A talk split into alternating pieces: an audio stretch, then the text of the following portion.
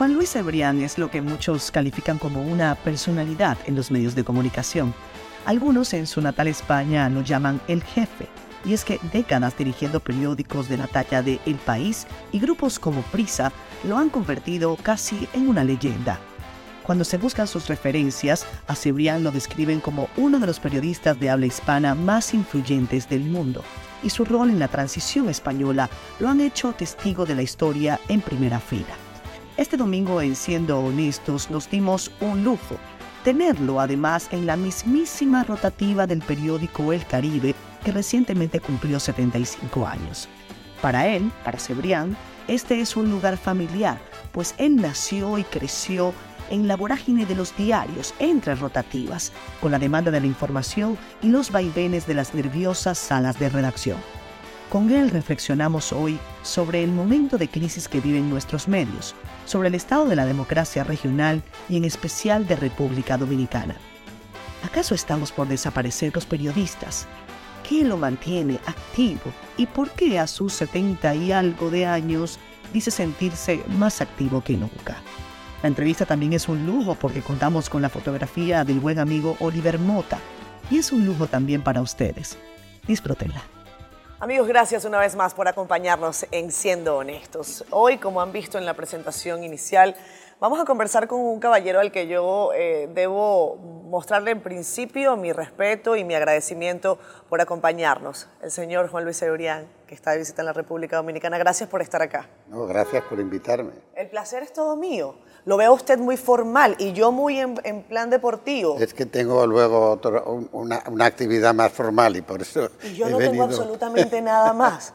Eh, porque estamos grabando esta conversación eh, un viernes después de una semana histórica para el canal donde transmitimos, siendo honestos, CDN Canal 37 que ha cumplido 25 años, 75 años del periódico El Caribe.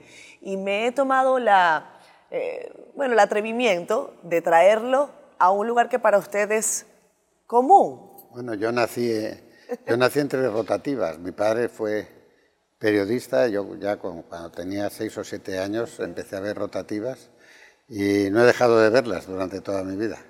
Algunas más modernas que estas, pero otras más antiguas también.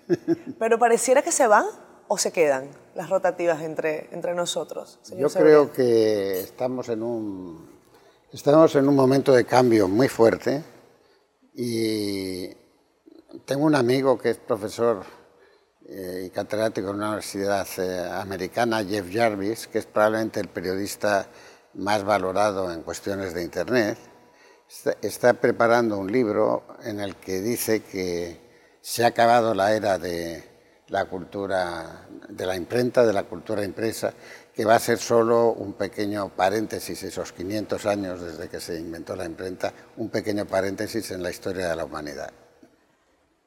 ¿Y usted cree que eso era necesario o usted cree que eso va a traer eh, más desarrollo o no necesariamente como... No, yo creo, es decir, todos los cambios tecnológicos importantes, como es Internet o como fue la imprenta o como fue la máquina de vapor, pues eh, producen grandes beneficios para la humanidad, pero también producen grandes problemas. ¿no?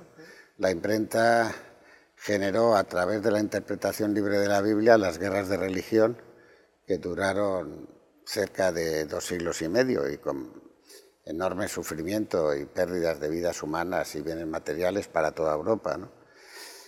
Y, tardó en organizarse el mundo después eh, de aquello hasta que llegó la ilustración y llegó eh, la prensa tres siglos después de que se inventara la imprenta, solo tres siglos o dos siglos y medio después, apareció algo parecido a un periódico. Los periódicos y la prensa, y en realidad la radio y la televisión, eh, aunque sean otros medios técnicos, eh, han sido fundamentales para la democracia representativa. Son los que han generado la opinión pública. Pero prensa, radio y televisión es uno que emite y muchos que escuchan. Internet todos emiten, escuchan y dialogan y se pelean entre sí a la vez. En su disertación el pasado eh, miércoles eh, decía usted que, esta, que usted no necesariamente cree ya en una transición de los medios, sino que deben ser nuevos medios. Sí, bueno, el problema es eh, que es un medio en una sociedad que está desintermediada. Eh, como dije, Eugenio Scalfari, con el que tuve una gran amistad y que fue uno de los grandes periodistas italianos, fundador, entre otras cosas, de la República de Roma, él definía al periodismo, a los periodistas, como gente que cuenta a la gente lo que le pasa a la gente. Y ahora la gente cuenta lo que le pasa a ella misma. la gran cantidad de noticias, algunas espeluznantes, que se emiten en las televisiones o en las radios, están tomadas por los teléfonos móviles eh, de los que ven la noticia y, que la filman y la envían a YouTube. Algunos antes la vendían, ya ni siquiera las venden. ponen en YouTube a ver si les pagan algo por el número de visitas que tienen. Entonces eh, es una sociedad desintermediada que hacen los medios en una sociedad desintermediada. Es una pregunta, es una pregunta que todavía no tenemos respuesta.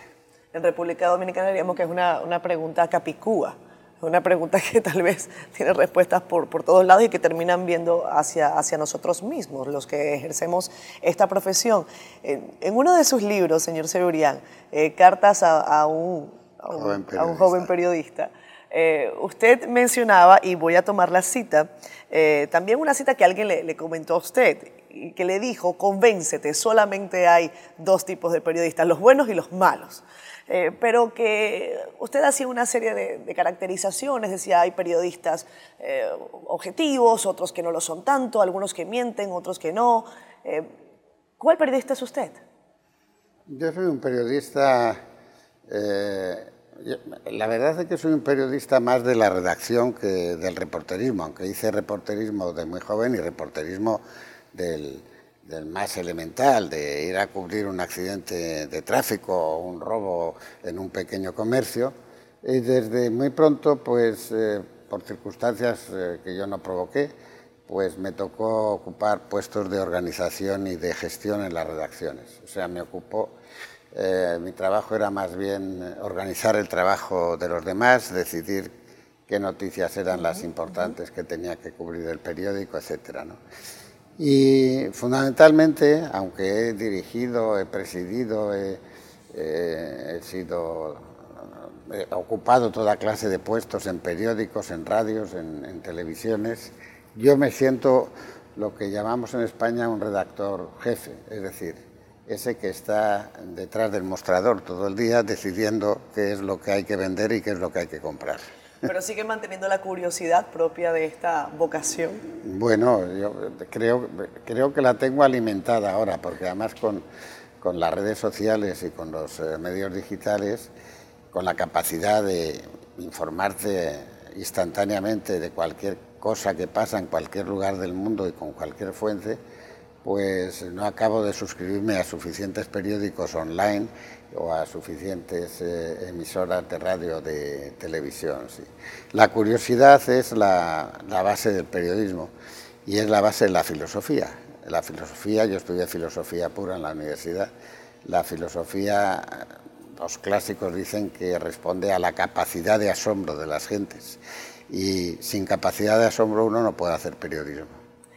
En ese libro usted decía que, que no había sido una idea suya, que prácticamente lo habían instado a, escribirlo. Y, se escribió hace, hace, hace, algunos años. Hace ya más de 20 años. Exactamente. Muchas cosas han cambiado. Quizás si usted tuviese que agregar un párrafo inicial en estos tiempos, ¿hacia dónde apuntaría?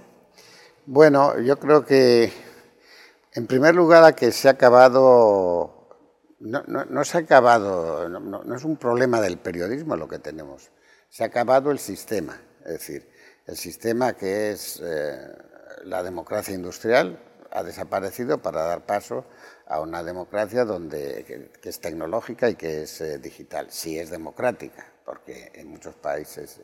Segundo, yo creo que las condiciones de la democracia representativa están empeorando y han empeorado con la pandemia eh, también. Ha habido muchos progresos tenemos que recordar que la democracia como tal apenas tiene 100 años. Hace 100 años no, hasta hace 100 años las mujeres no tuvieron eh, voto en el mundo y en algunos países, en algunos cantones de Suiza hasta los años 50 o 60 del siglo pasado. pero hay un, después de unas décadas eh, eh, importantes, cuando la caída del muro de Berlín, la desaparición de las juntas militares en América Latina, eh, la cesación de algunos eh, conflictos violentos o guerras en Asia, había un renacer de la democracia que en estos momentos está pasando serios apuros. En gran medida también con la complicidad de los medios digitales, ¿no? porque hemos pasado de una etapa donde la razón, la ilustración y los derechos, el Estado de Derecho eran fundamentales para la vida de la gente, para la libertad y la dignidad humana, a una etapa donde lo que importan son los sentimientos y las identidades, identidades raciales, religiosas, lingüísticas de cualquier género. Y los nacionalismos lingüísticos, por ejemplo, están en la base de las dos grandes guerras mundiales que hubo en Europa. Tenemos que hacer una brevísima pausa. Me gusta que usted haya abordado ahora el escenario democrático. Tiene usted eh, algún tiempo viniendo a la República Dominicana también. Eh, lo han nombrado presidente de la Cámara de Comercio de la República Dominicana, de la Cámara de Comercio Española de República Dominicana. Y, me gustaría que reflexionáramos sobre el actual estado de la democracia eh, en este país que, está enclavado en el centro del Caribe, pero que para algunos eh, podría adquirir algunos ribetes importantes en los próximos años. Vamos a regresar después de la pausa con el señor Severian, quien ha tenido la cortesía de dedicarnos estos minutos. Ya venimos.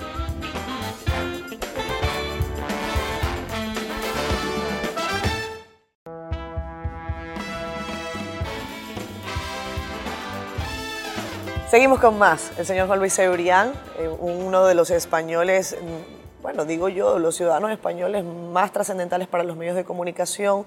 Eh, y tengo que decirlo, un periodista al que yo recurrentemente leo en el periódico El País en su versión digital.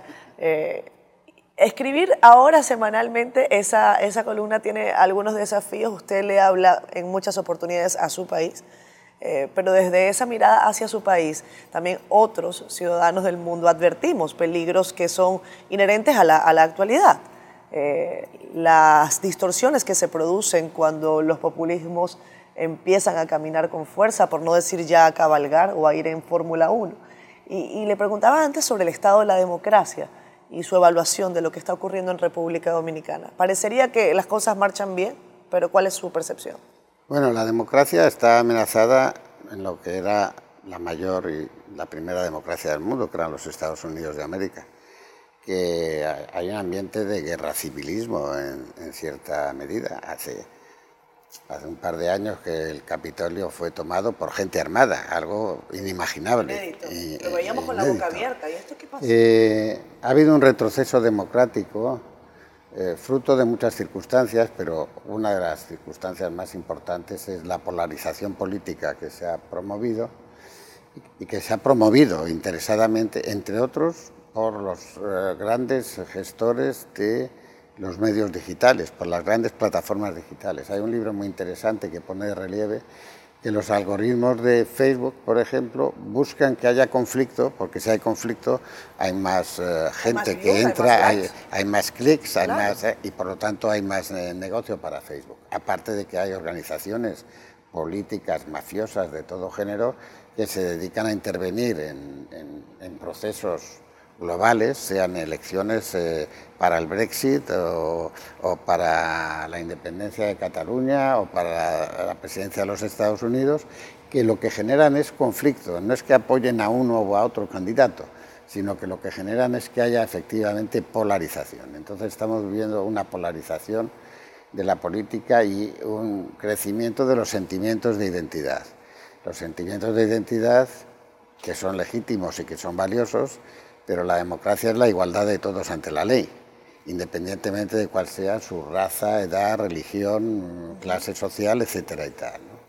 Entonces sí estamos viendo una estamos viendo un proceso de deterioro democrático en muchos países, en muchos países en Europa occidental, no hablemos de lo que pasa en otros países de América Latina. En ese sentido, eh, es admirable la situación de República Dominicana. En primer lugar, ninguna democracia es perfecta. Todas las democracias están amenazadas, la libertad hay que defenderla a diario y todas las democracias son mejorables, también la de República Dominicana. Pero República Dominicana eh, ofrece hoy rasgos eh, bastante excepcionales en, en, el mundo en general y en América Latina en particular.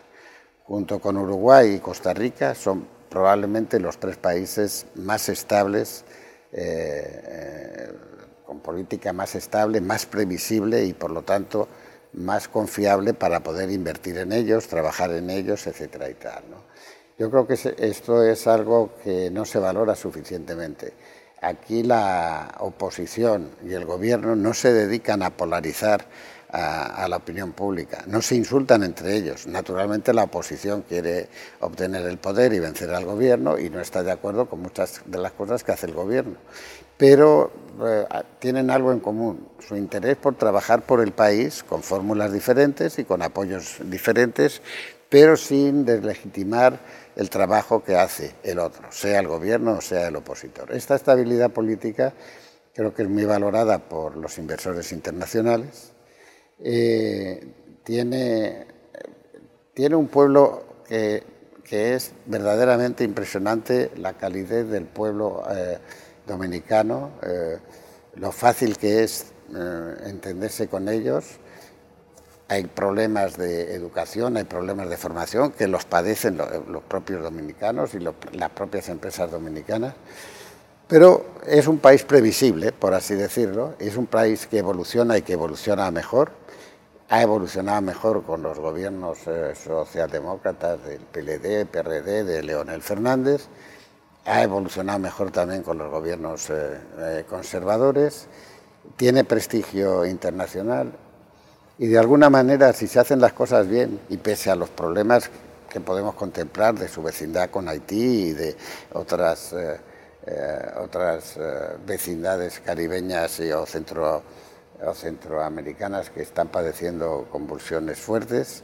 Eh, la verdad es que República Dominicana se está convirtiendo en la capital del Caribe desde el punto de vista no solo económico, cultural, político, y, y es un país que ofrece muchísimas oportunidades y que si progresa en la línea que tiene, invierte en educación, que no es algo cuestión de dinero, es cuestión también de criterios y de fórmulas, eh, tienen un gran futuro en el corto plazo y en el largo plazo.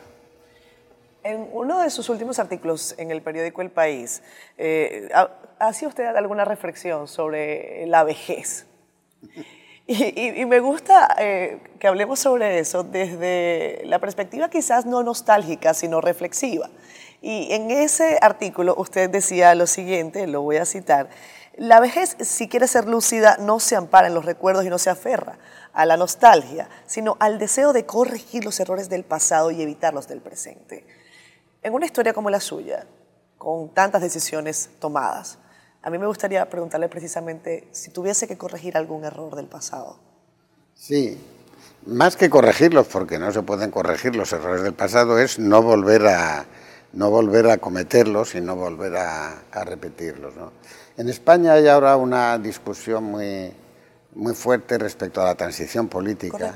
La transición política, la verdad es que fue la reconciliación de los hijos de los vencedores de la guerra civil con los hijos de los vencidos de la guerra civil. Una guerra civil espantosa que dividió familias, padres contra hijos, hermanos contra hermanos, eh, y que se prolongó con la dictadura de Franco durante más de, de 40 años.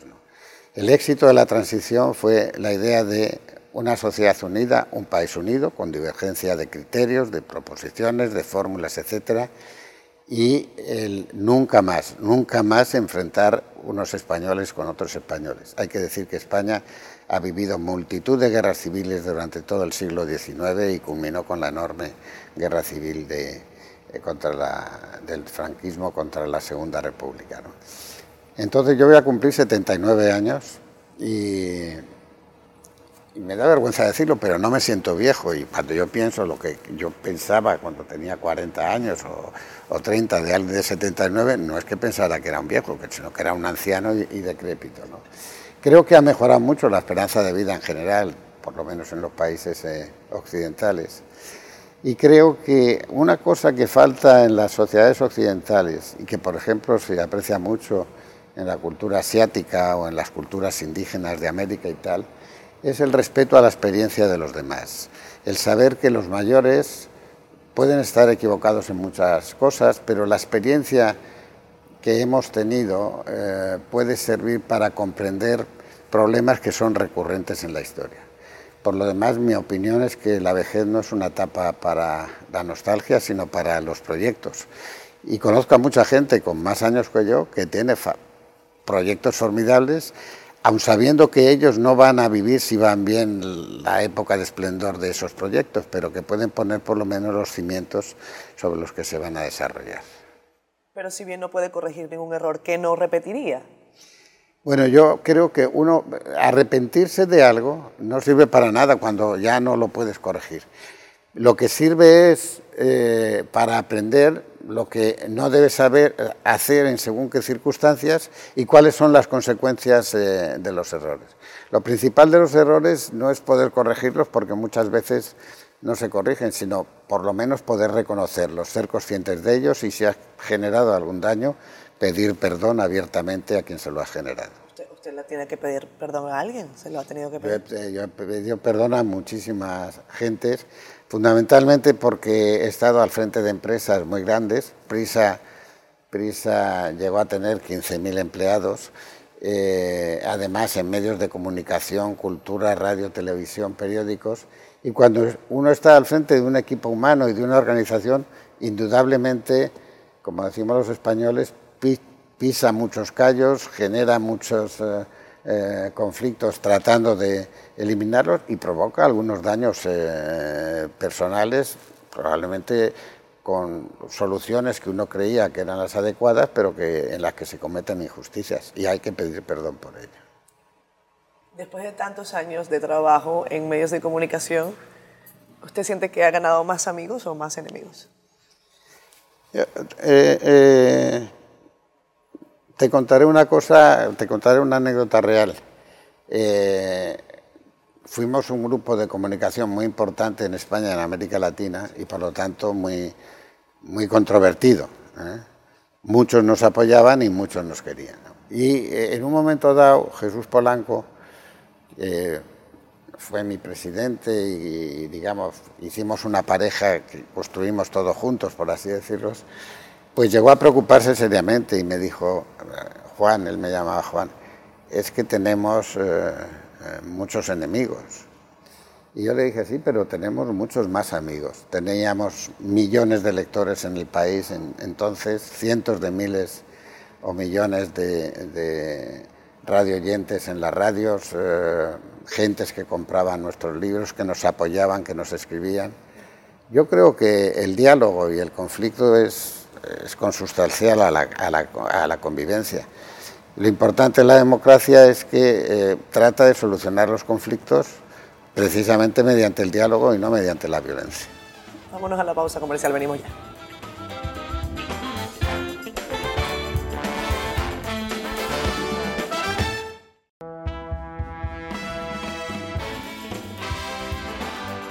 Regresamos con más Siendo Honestos hoy eh, con un lujo de entrevista. El señor Seorian de visita a la República Dominicana. Eh, antes, haciendo algunas consideraciones sobre la vejez, eh, usted está en el país, veo que vino bien acompañado, está con su esposa. Usted es un ferviente creyente del matrimonio. Sí, he estado casado toda mi vida en tres diferentes matrimonios pero toda mi vida. La primera vez me casé muy joven, me casé con... No había cumplido todavía los 22 años. Todo me sucedió muy joven también porque mi generación, que era la, generación de los que nacimos justo después de la guerra civil, pues tuvo oportunidades que no tuvo, que no han tenido luego las generaciones posteriores, mis propios hijos.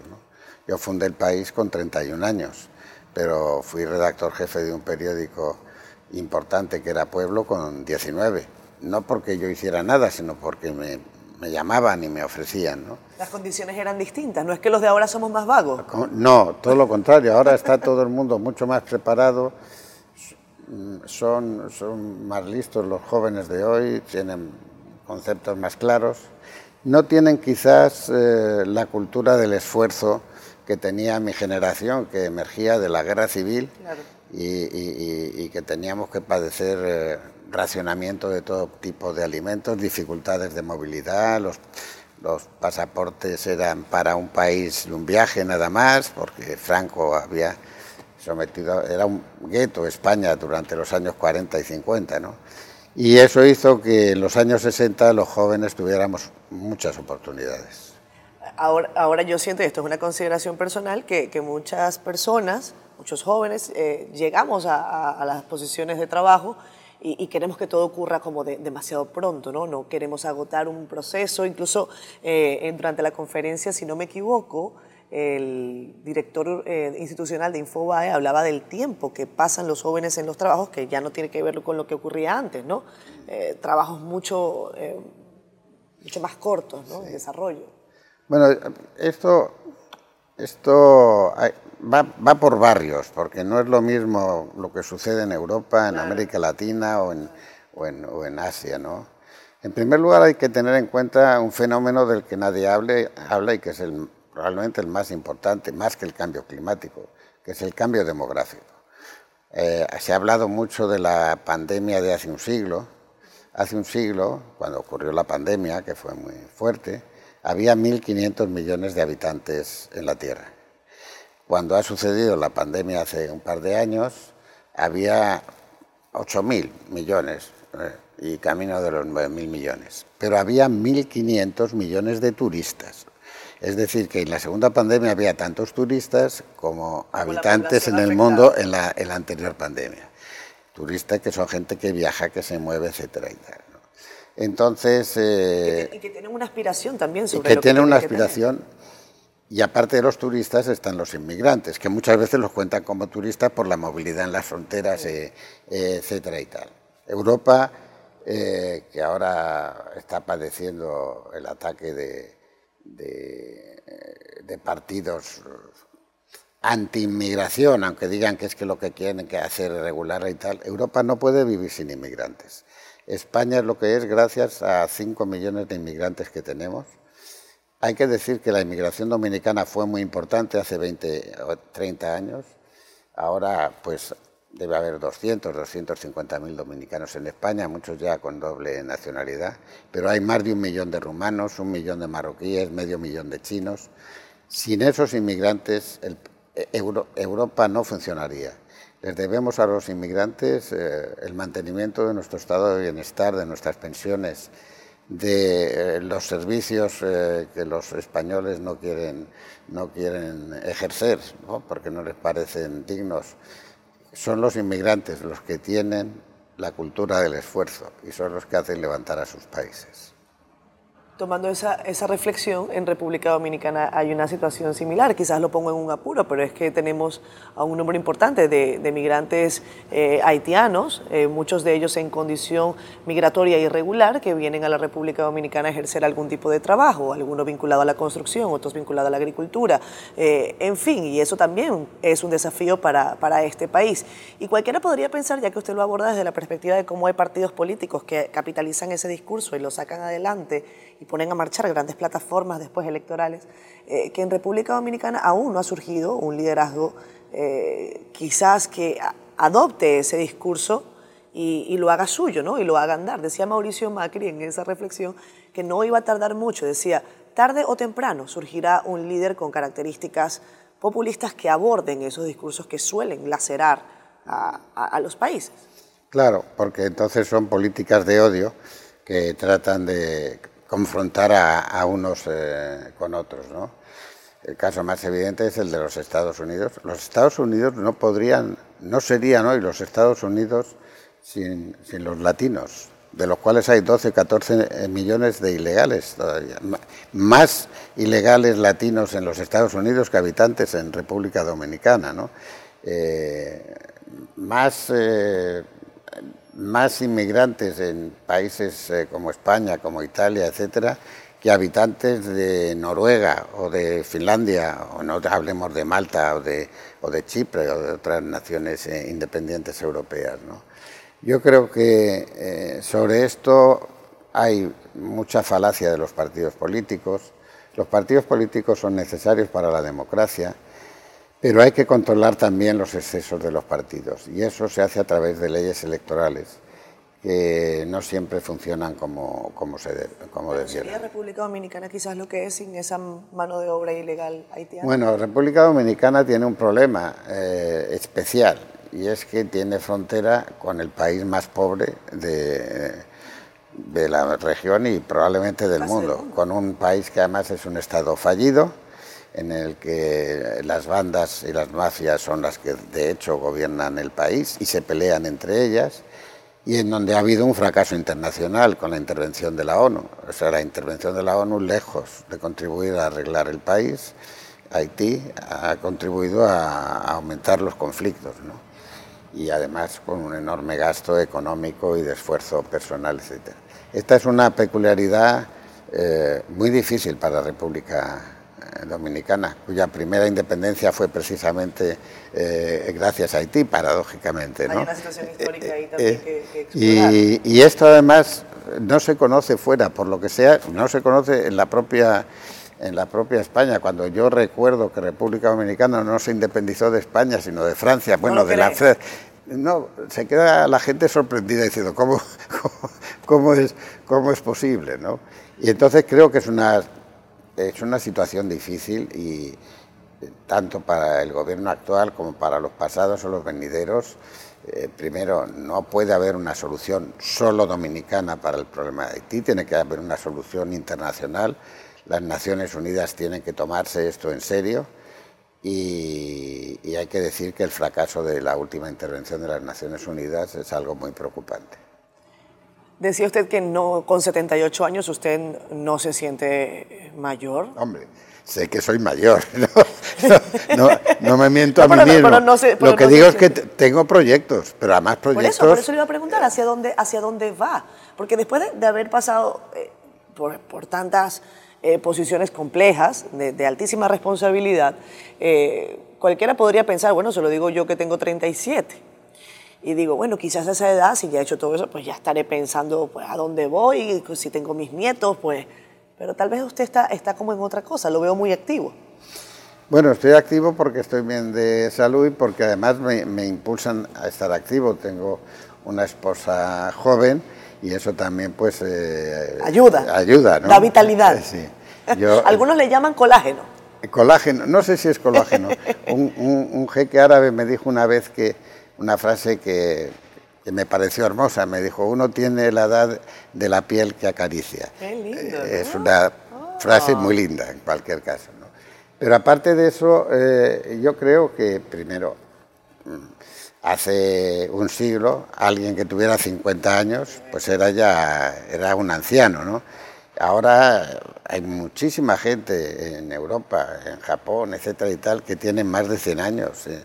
Y, que siguen activos. Podría poner algún ejemplo. Henry Kissinger va a cumplir 100 años el mes que viene. Acaba de publicar un fantástico libro sobre el liderazgo. Edgar Morin, el intelectual vivo de Francia más importante, 103 años, ha publicado un libro sobre la guerra de Ucrania en diciembre del mes pasado. Jürgen Habermas, el filósofo europeo más importante vivo, 96 años, está activo. Es decir, eh, yo creo que además la actividad intelectual, más que la física, paradójicamente, hace que efectivamente eh, eh, los deseos de vivir se conviertan en realidad. Pero si además podemos salir a dar un, un, paseíto por el malecón, pues mucho mejor. Mucho mejor. Mucho mejor. Vámonos a comerciales, venimos ya.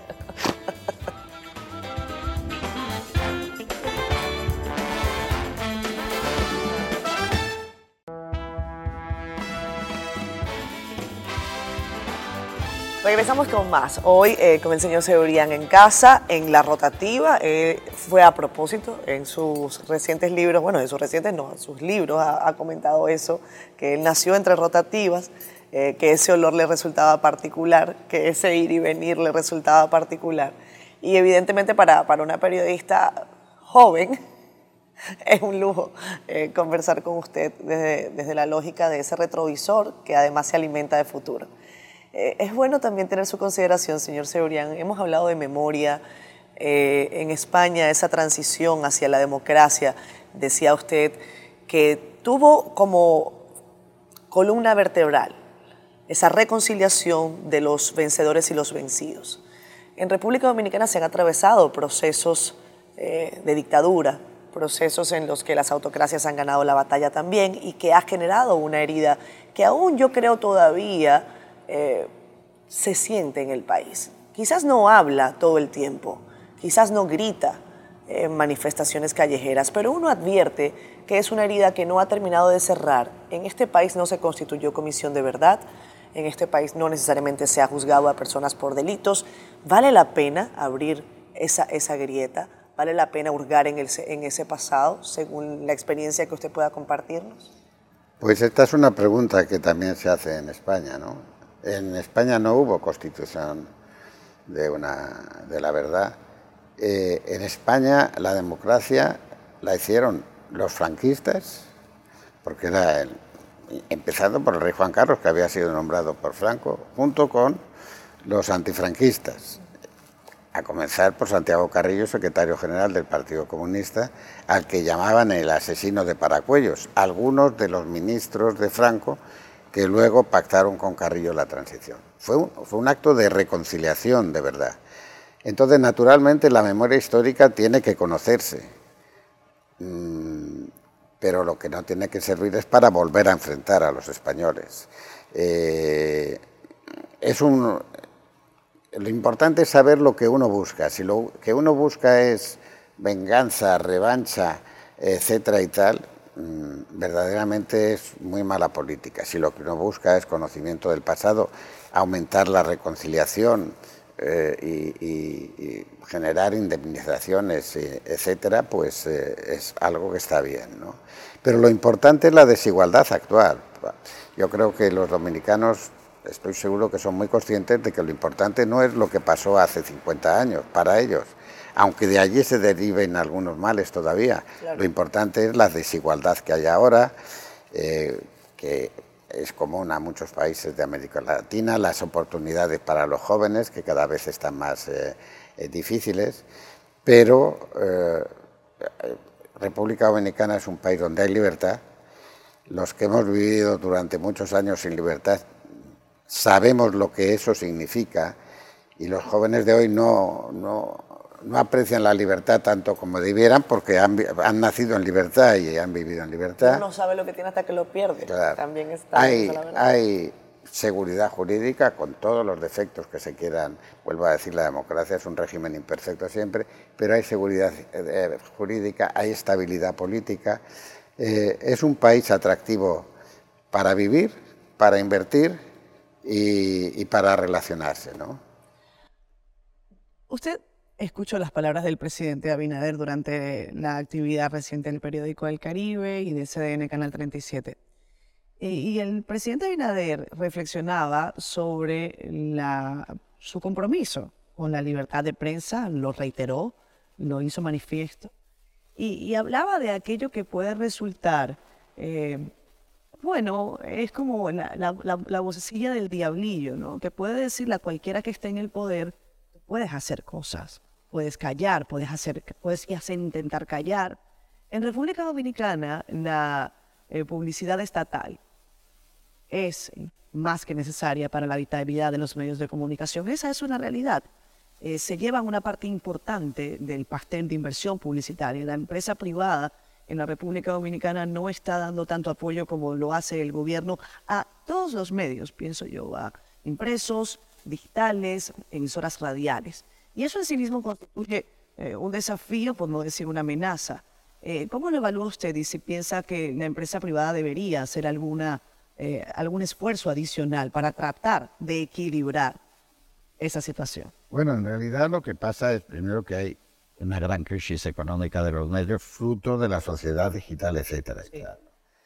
Siempre ha habido eh, ayudas de los gobiernos eh, en los países democráticos a los medios de comunicación, ayudas que no han condicionado la opinión de los medios. En Inglaterra, en el siglo XIX, los horarios de los trenes se establecieron de acuerdo con la hora de cierre de los periódicos para que pudieran enviarse las ediciones a las provincias lejanas. Y, los, los, trenes salían cuando ya podían cargar a los periódicos impresos en Londres para que fueran a, a otros lugares. ¿no?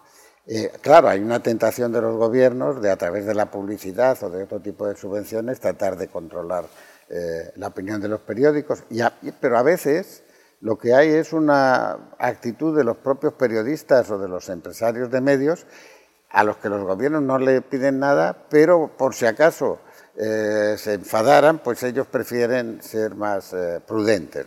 En España hay un problema formidable con la autocensura de las redacciones en este momento pensando muchos periodistas que mejor no meterse en líos que afecten a la empresa, porque entonces eh, eh, no va a ser la empresa, sino ellos los que van a padecer. Bueno, esto tiene que ver con la pureza, la claridad y la transparencia democrática y con la rendición de cuentas de los gobiernos ante los parlamentos y ante, ante los tribunales. Vuelvo a decir, eh, la democracia es el el, malísimo régimen, como decía, como decía Churchill, pero el menos malo de todos los que existen.